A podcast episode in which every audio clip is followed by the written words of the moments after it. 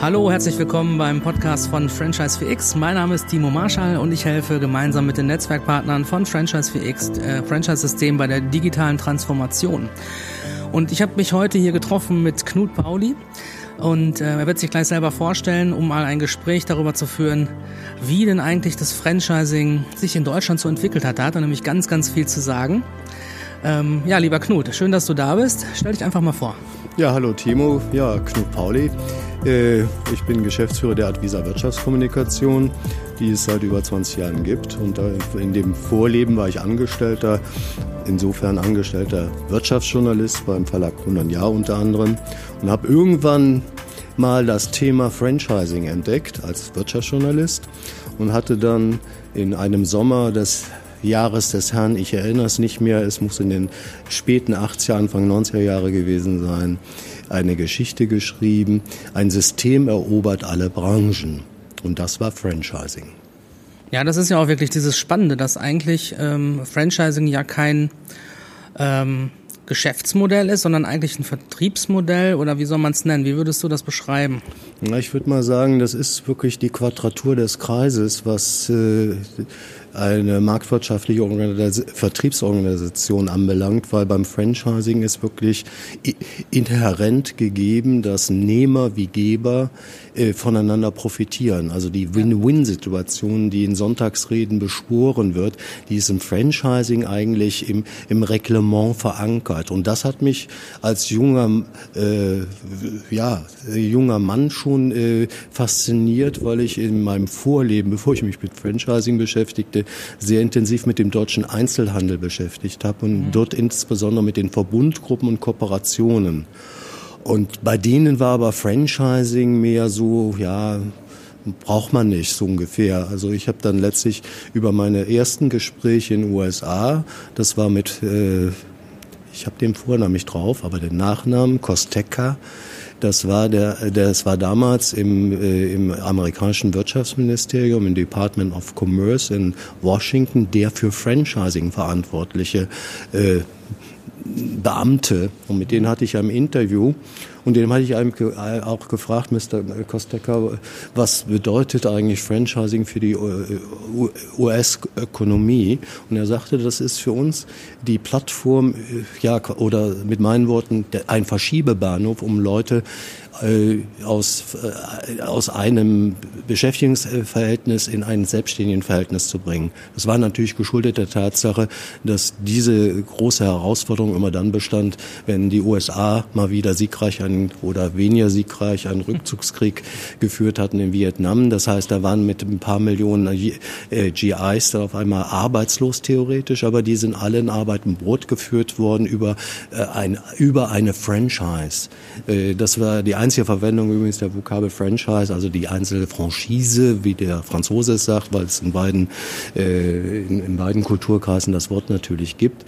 Äh, und das war für mich dann so ein Thema Arbeitsmarktpolitik zu betreiben. Äh, und das war auch äh, ein, ja, ein Impuls, den ich später setzen durfte bei der ersten Präsidentschaft von Herrn äh, Punkt. Mal kurz, stopp. Ja, lass mal durchlaufen, ich schneide das dann. Ähm, wie heißt er denn? Ja, von Dieter Fröhlich, ein langjähriger, ich glaube zwölf Jahre oder länger war er Präsident des Deutschen Franchise-Verbandes oder 16 Jahre sogar. Äh, äh, ich weiß, in der ersten Amtsperiode haben wir damals äh, das Thema Arbeitsmarkt und Franchising versucht übereinander zu bringen, weil es herrschte das war zu der damaligen Zeit hatten wir gerade das, das Gesetz gegen Scheinselbstständigkeit, mhm. was ein großes Franchise-System, was bis dato das größte führende war, Eismann torpediert hatte. Stimmt, ich kann mich dran, ich kann mich dran erinnern sogar, ja. Und wir haben mal äh, übrigens bei der Schülerhilfe, wo ich hierher komme, das war der äh, Norbert Milte, der war äh, bei Eismann äh, in dem Thema beschäftigt. Ja, das ist, war eine gute Managementschule, da sind viele hervorragende Franchise-Manager heraus vorgegangen. Udo Floto, den ich sehr schätze, der Mann ist jetzt weit über die 80. Äh, nee, der wird dieses Jahr noch 80. Der hat seinen 80. Geburtstag am 24.12. äh, des Herrn, also Weihnachten. Äh, der hat seinerzeit Franchising aufgebaut mit Eismann, sehr, sehr erfolgreich, war dann auch Präsident des Deutschen Franchise-Verbandes. Dann kam das Gesetz gegen Scheinselbstständigkeit und es wurde von der damaligen rot-grünen Bundesregierung unter Gerhard Schröder gegen Franchising gewettert und wie, äh, das war schlimm. Und in dieser Situation hatte ich die Chance ergriffen, mit dem damals sehr agilen deutschen Franchise-Nehmerverband wiederum die Tür zu öffnen zur Bundesregierung. Und zwar hat äh, der Franchise-Nehmerverband fand als erster das Entree beim Bundeswirtschaftsministerium und im Schlepptau wurde mit eingeladen, der damalige äh, äh, Präsident des Deutschen Franchise-Verbandes, äh, der Herr Fröhlich. Also das muss man historisch sagen. Ich war dabei, ich kann das an alte Stadt be bezeugen. Und äh, das sieht man, das war damals in der, äh, in der Quadratur äh, der Denke einer rot-grünen äh, äh, Bundesregierung ist natürlich der vermeintliche Arbeitnehmer mhm. ja, derjenige, den ich einlade. Natürlich De facto ist es eine Verkennung der äh, Realitäten. Natürlich sind beides Unternehmer und der eine Unternehmer, der Franchise-Nehmer ist nicht Unternehmer zweiter Klasse und der, und der äh, Franchisegeber ist nicht Arbeitgeber, sondern er hat, er ist Ideegeber. Richtig. Äh, und das zu differenzieren, da, so weit sind wir immer noch nicht. Und da sind noch einige Dekaden seitdem schon wieder ins Land gelangen, ja. gegangen, wo, wo doch der Kenntnisstand über Franchising, und das ist betont von mir, ich, äh, ich spreche immer von Franchising, weil das der Vorgang ist der Franchisierung eines Systems, einer, äh, einer, äh, äh einer erfolgreich erprobten Geschäftsidee. Das ist ganz spannend, was du ansprichst. Ähm, äh, ich habe mich nämlich auch ja, äh, gewundert oder beziehungsweise gefreut eigentlich, dass hier, wir haben ja hier auf der Messe sogar eine Abordnung des amerikanischen Wirtschaftsministeriums, die für Franchisegeber Masterpartner in Deutschland suchen. Das heißt, äh, von der US Embassy organisiert hier in Deutschland. Das kann man sich in Deutschland, äh, würde man sich das überhaupt nicht vorstellen können. Aber jetzt muss doch quasi so ein, so ein äh, Matthias Lehner von Buddy Street, muss das alles selber organisieren mit äh, Präsenzen in den USA und der äh, internationalen Expansion seiner Geschäftsideen mhm. nach Amerika. In USA ist es, hat das sogar staatliche Unterstützung und Franchising ist ja auch über, ich sag mal, der bekannteste McDonalds äh, ist ja nun mal derjenige, der das wirklich auch hier in Deutschland mhm. äh, sozusagen bekannt gemacht hat. Ähm, eigentlich eine, ja, kann man sagen, eine amerikanische Erfindung? Na gut, von der Historie äh, ist sicherlich äh, Amerika das Mutterland des Franchisings. Ohne Ray Kroc und seiner formidablen McDonalds-Entwicklungsidee äh, würde es Franchising in der modernen Form möglicherweise nicht geben. Das muss man, das ist denen geschuldet. Das zweite ist, ich kenne nicht die genauen Zahlen, das wäre spannend mal zu wissen. Ich würde aber sagen, dass äh, Franchising für die amerikanische Wirtschaft ein strategischer Exportfaktor ist. Mhm. Äh, das ist nicht nur Fast Food, es sind viele andere Absolut. sehr interessante Konzepte, Dienstleistungskonzepte, äh, nimmt zum Beispiel Neighborhoodly, Neighborhoodly ja, äh, mit Rainbow, ein, und, mit Rainbow und Logo, äh, ja. Äh, Logatech etc. und viele andere Marken. Also das ist eine sehr, sehr spannende Geschichte. Äh, und wir reden ja in den USA von roundabout, glaube ich, 5000 Franchise-Systemen allein.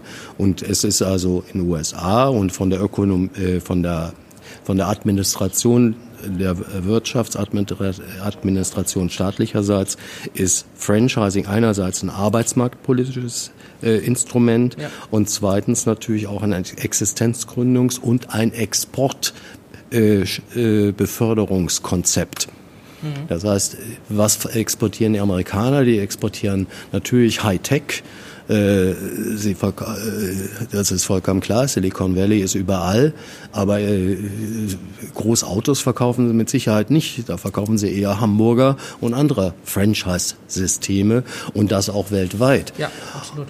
Und wenn man einfach mal sieht, äh, sag mal, so Exportmärkte, wenn ich so Zahlen einzelne, so Schlaglichter, äh, also ich meine, äh, wir sind noch weit weg. Äh, ein, ein Boomland für Franchise-Systeme ist aktuell ja auch China, äh, wo, äh, wo Riesen-Outlets, äh, also äh, Riesen, äh, Riesenketten sich etablieren die man kennt. Äh, da ist zum Beispiel Kentucky Fried Chicken ein, KFC ist in, äh, ist in China ein Riesenerfolg, in Deutschland vielleicht eher bescheiden, aber der deutsche Markt ist vielleicht dann anders, aber sag mal, in vielen neuen Märkten äh, kommt Franchising doch gut ran. Und äh, das war auch immer die Hoffnung eigentlich. Ich erinnere mich noch an viele Gespräche, die ich regelmäßig als Wirtschaftsjournalist mit dem damaligen Präsidenten des Bundeskartellamtes, äh, damals sitzend in Berlin, heute sitzend in Bonn führte, der äh, Professor Wolfgang Karte, der mir da, der, wo ich den einmal im Jahr immer befragte, wie sieht's denn mit Franchising aus? Da sagte Herr Pauli, da kümmern wir uns weniger darum. Wir haben die Schreie der Gefolterten in den Kellern noch nicht gehört.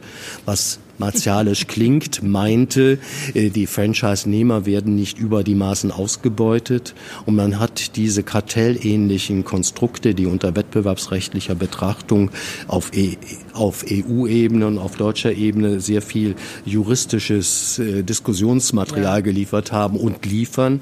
Aber da hat man immer sehr wohlwollend drüber weggesehen, um zu sagen, da kann sich was entwickeln und sage ich mal, hinter vorgehaltener Hand hat mir Professor Karte dann auch immer gesagt, Herr Pauli, da entwickelt sich ein neuer Mittelstand und da äh, halte ich mal meine segnenden Hände drüber. Und so hat sich auch Franchising als kleines Pflänzlein in Deutschland entwickelt. Und wenn wir nochmal das Stichwort kleines Pflänzlein aufgreifen, der Deutsche Franchise-Verband spricht heute von 1000 Systemen. Ja, wenn ich richtig gezählt habe, sind vielleicht 240 Systeme im, im deutschen Franchise-Verband äh, registriert. Ich glaube äh, 300 irgendwas mittlerweile. Ja, da sind aber noch die Berater dabei. Also da sind nochmal 60, 70 äh, Juristen dabei. Das sind keine Systeme. Also Mitglieder, mhm, okay. Ja, Mitglieder ist was anderes. Aber ich rechne mal von denen, die wirklich Franchising repräsentieren, sind nicht die Berater, so wie ich heute einer bin. Ja, ich bin ja auch im Verband dann. Ja, ja, wir sind nur Zählmitglieder, aber sag mal, auf die, die, die zählend sind, sind natürlich, wie viele Systeme haben wir? Okay. Es wird von roundabout 1000 gesprochen, da sagen ja. wir 240 sind im Verband, also das ist dann ein Viertel. Ja, also ist so. irgendwo ist so. Muss, muss, müssen die anderen ja auch irgendwo sein. Nichtsdestotrotz ist diese Zahl ja dramatisch nie gewachsen. Von 1000 Systemen habe ich vor 20 Jahren schon gesprochen, die es geben könnte. Mhm. Und ich bin mir mit Herrn Peckert, das ist auch ein Berater, sehr einig, dass wir vielleicht qualifizierte, gute Systeme vielleicht 300, vielleicht maximal 400 haben. Also da haben wir immer noch mehr, als die im Verband sind. Das heißt also, der Verband repräsentiert mit Sicherheit nicht äh, die gesamte Franchise-Wirtschaft. Er repräsentiert sehr wohl den, den, sehr qualifizierten Teil, aber deshalb sind die anderen nicht Verbandmitglieder nicht automatisch nicht qualifiziert. Mhm. Das muss man bloß differenziert betrachten. Natürlich ist so ein Verband wichtig. Wenn es nicht gäbe, müsste man sofort gründen, weil er ja natürlich die Qualität in den Vordergrund zu rücken hat und, und das nach vorne bringen muss. Und, aber da ist, wäre noch viel zu tun. Es ist auf jeden Fall es ist auf jeden Fall noch viel zu tun. Ich habe jetzt selber gemerkt, also es gibt nächste Woche die Gründerwoche Deutschland. Und ich habe einfach mal äh, als Testballon zwei ähm, Online-Events sozusagen für Vorträge angeboten zum Thema äh, Franchising als Skalierungsmodell. Also wenn ihr schon Gründer seid, denkt doch darüber nach, eure Geschäftsidee auch als ein Franchise-Konzept äh, sozusagen in den Markt zu bringen. Und äh, es hat sich bisher einer angemeldet. also es ist wirklich traurig, dass dieses Thema äh, noch nicht so diese Öffentlichkeit hat. Da haben wir alle gemeinsam auch noch viel zu tun. Der Verband sagt ja auch, okay, das ist eine Gemeinschaftsarbeit, das stimmt. Trotzdem als Verband äh, auch nochmal wirklich deutlich zu machen, politisch, ähm, sich nicht mit äh, vielleicht kleineren Themen zu beschäftigen, wie äh, immer so Randnotizen, ja, wie jetzt äh, irgendwie die Alterssicherung, das ist auch ein sehr, sehr wichtiges Thema, klar, muss man machen. Aber so einen strategischen was du gesagt hast am Anfang, diesen strategischen Faktor in der Arbeitsmarktpolitik oder in der äh, in der in der Exportpolitik in Zukunft, weil äh, auch wir werden in Deutschland nicht mehr äh, lange produzierende Nation sein, vielleicht noch in Nischengebieten oder im Maschinenbau, kann uns vielleicht so schnell keiner was vormachen, aber Dienstleistungen, Geschäftsideen, neue Konzepte auch in die Welt zu tragen über so ein Modell wie Franchising mit Mastersystemnehmern, die dann das in ein Land wieder verbreiten können, ist eine sehr sehr spannende äh, Geschichte. Ich meine, die Amerikaner machen es uns vor. Also ja, wir genau. sollten wirklich das mal äh, sehr äh, aufmerksam betrachten, du hast vollkommen recht. Was kann eine Nation, die es nicht schafft, die Wende in der Autoindustrie hinzubekommen, äh, was kann die denn künftig exportieren? Also BMW und VW sehe ich da eher äh, zur Minute so in der Warteschleife, sage ich mal. Die fahren im Kreisverkehr eine Runde. Ja, wobei Sie haben ja diese strategische Partnerschaft, was Mobilitätsdienstleistungen angeht, über DriveNow und so weiter. Ne? Da kommt viel Neues. Aber bleiben wir mal beim Franchising. Franchising ist, wie gesagt, eine, noch ein unbeschriebenes Blatt, was, äh, was noch Karriere international machen könnte. Und nach meiner Beobachtung, ich kenne viele Franchise-Systeme von der Stunde Null oder Minus Null an. Ob es eine Firma Backwerk ist, die habe ich kennengelernt. Äh, da war es ein Herr Kiermeier, der mal die Idee hatte, ein Bäckermeister aus München. Und ja, das ist mal die wahre Geschichte und das hat sich dann toll entwickelt. Und so, sowas kann man natürlich dann, wenn es dann ausgereift ist, über viele Stufen hinweg, das kann man natürlich gut exportieren weit über Österreich hinaus, ja, weil der, der Testmarkt ist immer dann äh, für die Internationalisierung, was richtig ist, im, im, im sprachlichen, in der sprachlichen Gemeinschaft nach Österreich möglicherweise hat es ein paar Vorteile, aber dann fängt die Rallye ja erst richtig an. Genau. Aber gemessen an dem, was ich äh, so sehe, äh, ist der Standard der etablierten Franchise-Systeme in Deutschland, also wenn man von den roundabout 300, 400 sehr guten mal mhm. reden, der ist aber, sage ich mal, im Weltmaßstab äh, äh wirklich äh, äh, Spitzenliga. Ja, also da sind wir, äh, da sind wir Avantgarde und das ist eine Chance, bitte. Ich habe über sechs oder sieben Jahre, das weiß ich jetzt nicht mehr genau, weil wir hier in Frankfurt sind, mit der FAZ, äh, der Frankfurter Allgemeinen Zeitung, die um die Ecke ihre Redaktion hat. Da saß ich einmal im Jahr äh, bei der FAZ und habe hab dann eine Sonderbeilage gefinisht, die ganzen Artikel zusammengestellt, ja, ja. die als Druckbeilage dann damals auch äh, am, im Vorfeld eines einer Franchise-Veranstaltung einer großen dann erschienen ist. Äh, da hat in jeder Ausgabe das Grußwort der damals, äh, wie auch immer, amtierende Wirtschaftsminister geschrieben. Also unter anderem einem Herr Wolfgang Clement, der war mal Wirtschaftsminister und danach mhm. waren es viele Leute von der FDP, auch einer mal von der CSU. Ich habe ich hab die Dankeschreiben zu Weihnachten, danke nochmal Herr Pauli und so weiter, äh, von sehr vielen Ministern, die man heute gar nicht mehr kennt und die ich auch nicht mehr im Detail erinnere. Aber das, das ist übrigens das Stichwort, nicht? Also die, gerade das Wirtschaftsministerium ist so so, ein Verlegenheitsressort, äh, was, äh, was so immer so halb nur geflog, äh, geflogen wurde.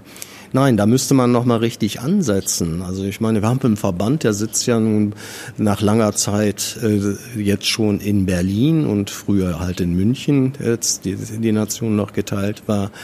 Aber da müsste man ein bisschen mehr tun. Und äh, passiert in Berlin sehr viel an vieler Stelle und es sind viele Lobbygruppen unterwegs, aber gemessen an dem, was, was der Deutsche Franchise-Verband darstellt, denke ich mal, da ist noch ein bisschen Luft nach oben.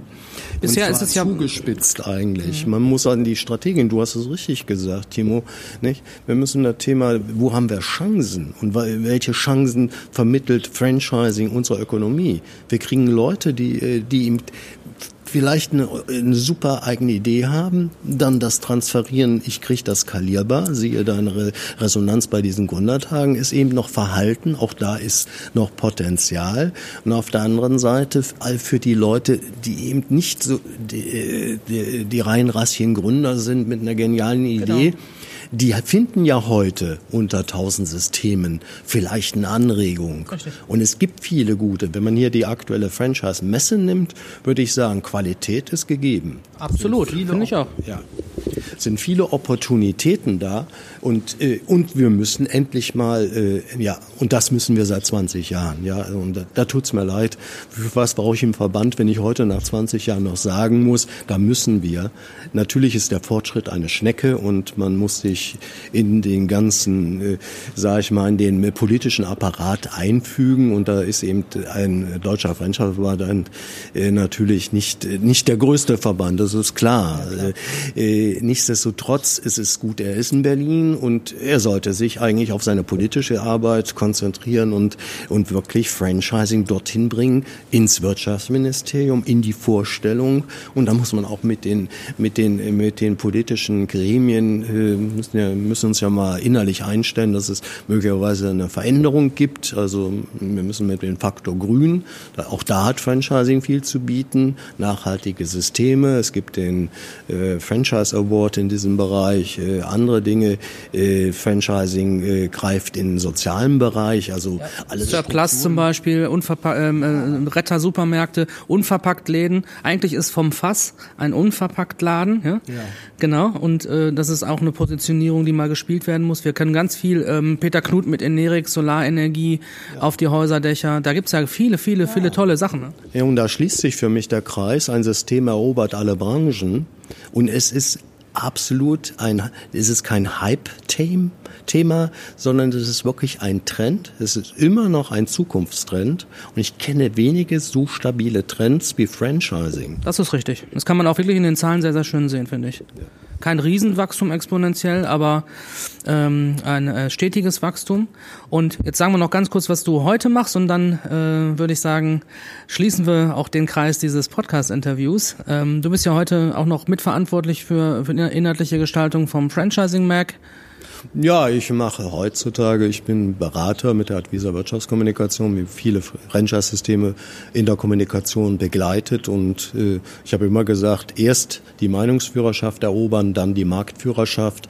Das haben wir bei vielen Systemen, denke ich mal, umgesetzt, ob es Town Country ist oder Backwerk, auch vom Fass, vom Fass haben wir sehr intensiv gearbeitet. Alles spannende Jobs, auch Subway haben wir in Deutschland mit aufgebaut. Ich war damals die Agentur, die es international äh, im Wettbewerb gewonnen hatte, weil wir uns mit Franchising auskennen. Ich habe dann auch Fred De Luca persönlich gesagt, also den Mitgründer oder die Gründerfigur, die leider vor zwei, drei Jahren jetzt verstorben ist, relativ jung, aber erfolgreiches Unternehmen hinterlassen hat. Ich habe immer gesagt, so wie ihr Franchising macht, nach amerikanischer Methode, das geht nach Sinn und äh, Wirken des Deutschen Franchise-Verband und unserer äh, geht das hier nicht. Äh, es hat ein bisschen länger gedauert, länger jedenfalls als mein Budget beziehungsweise die Vertragslaufzeit. Die wurde dann, sage ich mal, nicht prolongiert. All diese Erfahrungen hat man. Äh, das ist das eine. Und ansonsten habe ich sehr viel Spaß. Äh, vor 20 Jahren hatte ich mit meinem Kollegen, äh, den ich als Journalist schon länger kannte, auf meiner Karrierelaufbahn waren wir bei einigen Magazinen gemeinsam unterwegs. Ich spreche vom Herrn Winkelnkemper. Mit dem zusammen mache ich eigentlich dieses Franchising Mac. Wir haben es vor 20 Jahren schon aus den Taufen gegeben. Ich habe jetzt mal nachgeguckt, wir haben mit allen glaube ich, allen Präsidenten mal Interviews geführt. Also das das ist, äh, es war eine Marke, die war ein bisschen jetzt angestaubt. Herr Winkelkemper hatte auch eine kleine Auszeit gesundheitlicher Natur nehmen müssen. Äh, er ist jetzt bei voller Kraft wieder dabei und seit zwei Jahren haben wir das wieder aufpoliert, die Marke. Wir versuchen natürlich den Anschluss ein bisschen äh, dahin zu binden, wo heute Content sich findet, eben nicht nur im Print, äh, sondern auch im Online-Bereich, äh, im Netz natürlich mit Franchising Network. Aber was ich feststelle, dass, äh, dass diese Schwarz-Weiß-Denke, ich höre noch die Stimmen im, im, in meinem Ohr, Herr Pauli, äh, äh, Print ist out, es ist alles nur noch Netz. Und wo kommen die Franchise-Nehmer her? Die kommen, die melden sich über die E-Mail, klar, die kommen aus dem Netz, natürlich. Warum gehe ich überhaupt ins Netz? Weil ich einen Tipp kriege oder weil ich was gesehen habe, was gelesen habe. Und, äh, und ich denke mal, ein Magazin hat äh, keinen Wegwerfcharakter. Ein Magazin blättere ich durch, was quartalmäßig erscheint, das Franchising Mac. Es hat was Haptisches, also ich kann es anfassen, ich kann es riechen. Man kann über Recyclingpapier diskutieren, ob, äh, ob sinnvoll oder nicht. Also Nachhaltigkeit als Thema. Nichtsdestotrotz, der Inhalt muss sein. Und äh, ich und meine Kollegen, insbesondere an der Spitze der Chefredakteur Herr Winkelkemper, sind getrieben davon, wirklich guten Journalismus zu machen. Den haben wir bewiesen bei vielen Magazinen. Absolut, ich unter ja. anderem bei Impulse mit vielen, vielen Titelgeschichten äh, Franchising und vielleicht eine letzte Schote. Äh, um da so die real existierenden äh, Dinge mal im Journalismus vielleicht an einem Beispiel zu illustrieren. Als junger Redakteur, nach, danach war ich Ressortleiter, auf einmal war ich der Jüngste war aus der Gruppe, dann, dann wurde ich Chefreporter. Äh, in der ganzen Zeit habe ich immer das Thema Franchising gehabt und ich hatte drei Chefredakteure, drei zur Absicherung für ein kleines Magazin, das war ganz toll, die mir dann auch aufgrund ihrer Lebens- und äh, äh, Berufserfahrung gesagt haben, Pauli, eine, eine Frau auf dem Titel eines Wirtschaftsmagazins, also Cover, oh verkauft sich nicht. Aha. Ich darf dir sagen, lieber Timo, wir haben mehrfach, ich habe mehrfach das Gegenteil bewiesen. Eines der erfolgreichsten äh, Titelgirls, um wirklich mit großem Respekt zu sagen, war eine Geschichte über Bodyshop-Gründerin Anita ja. Roddick. Ja. ja. Bodyshop Klasse. hatte damals keiner.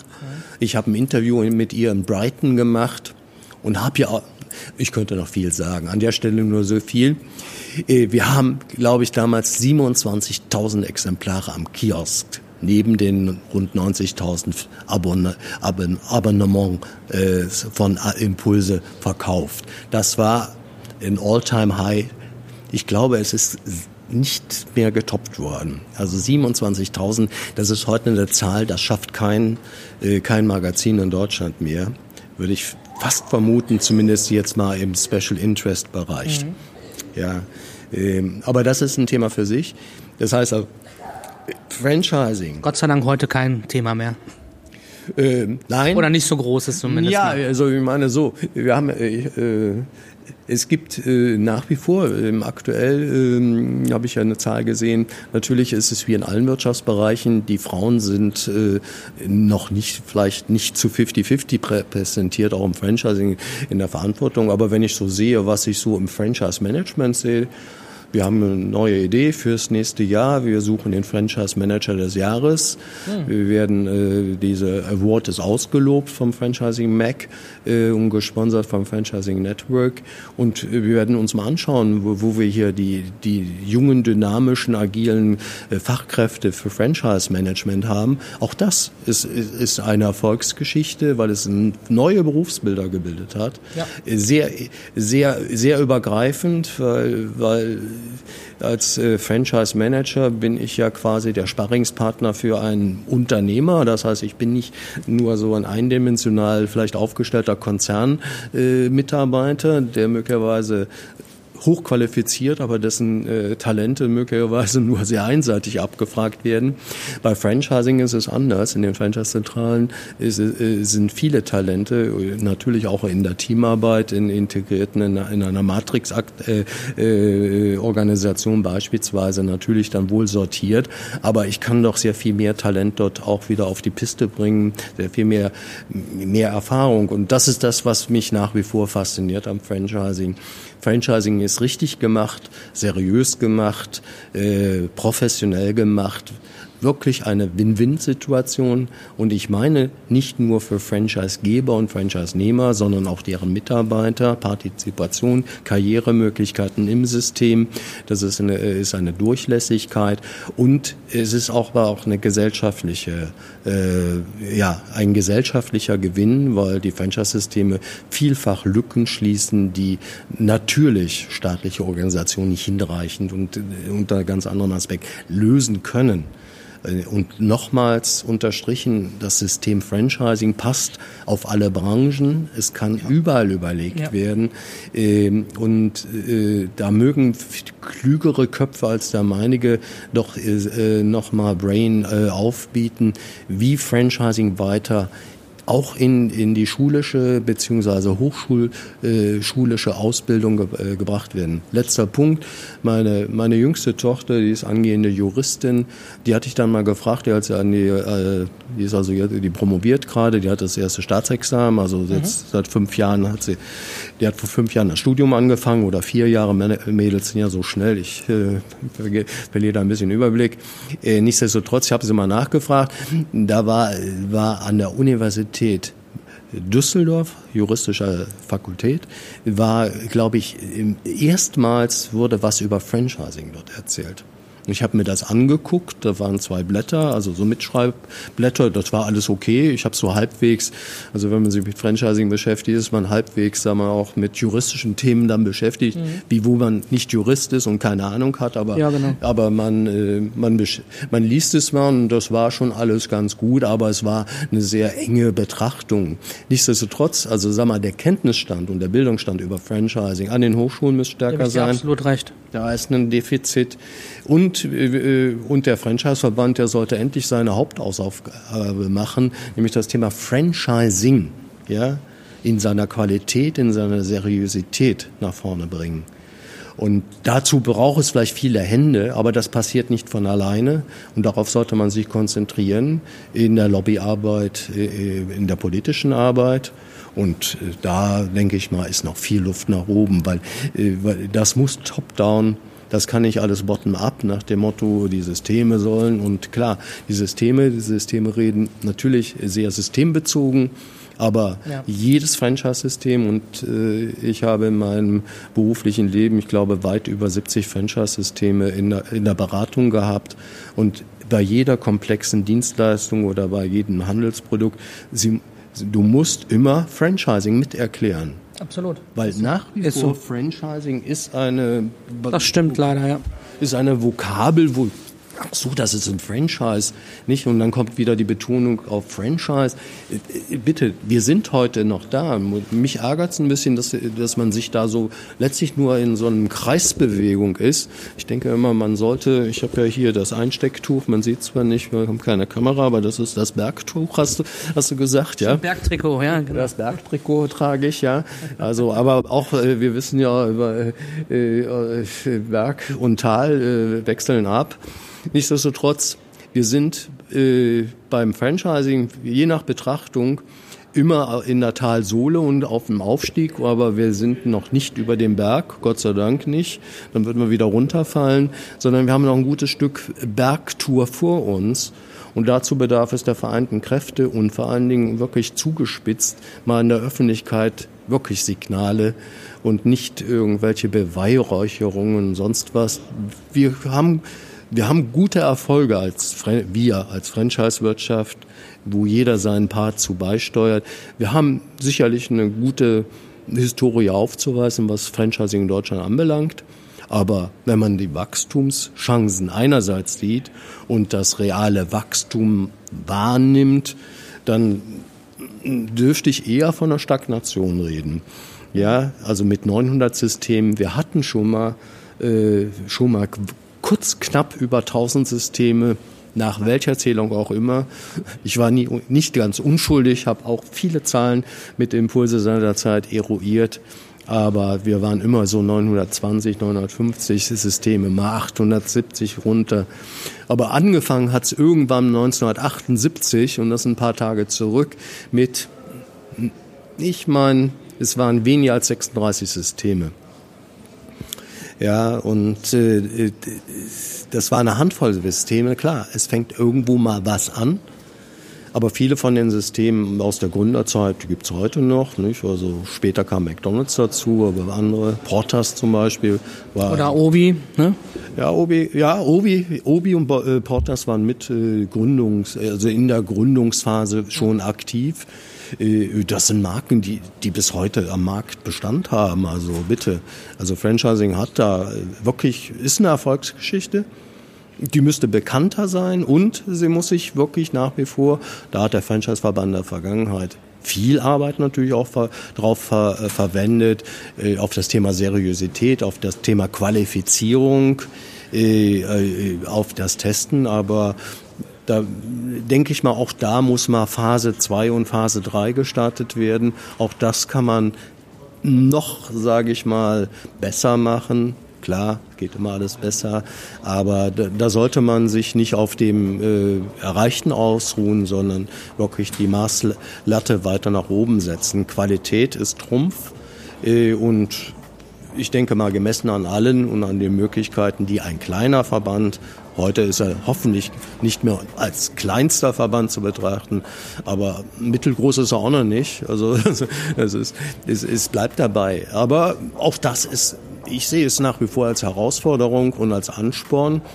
Und äh, so eine Messe, um das abzuschließen, ist natürlich Gott sei Dank äh, auch ein Platz, wo alle mal wieder zusammenkommen. Wir hatten lange keine Messe gehabt, da war, glaube ich, sechs, sieben Jahre eine Messepause, weil, weil alle dann auch sagten, wir brauchen eigentlich gar keine Messe mehr, das kommt ja alles durchs Internet und so ein Gespräch, das, da schicke ich mal eine Mail. Ne?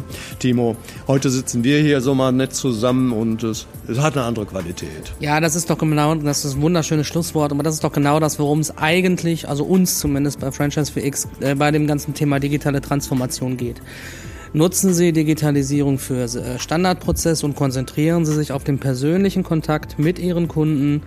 Denn die persönliche Begegnung ist immer da ist, wo die, where the magic happens, ne, wie man so schön sagt, nicht im Schlafzimmer, sondern, sondern auf einer Franchise-Messe oder im persönlichen Kontakt mit ihnen.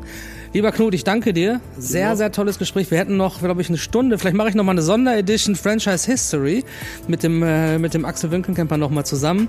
Ihr habt wirklich, ich weiß es ja, aber wir arbeiten auch ein bisschen zusammen. Ich darf ja auch bei euch im Franchising Mac äh, äh ja, in, Inhalte dazu beitragen und auch in, gerne auch mal im Gründermagazin, weil gerade für die Gründer das auch wirklich noch mal dieses, dieses Thema noch mal ja. zu spielen, das wär, würde mich auch sehr interessieren.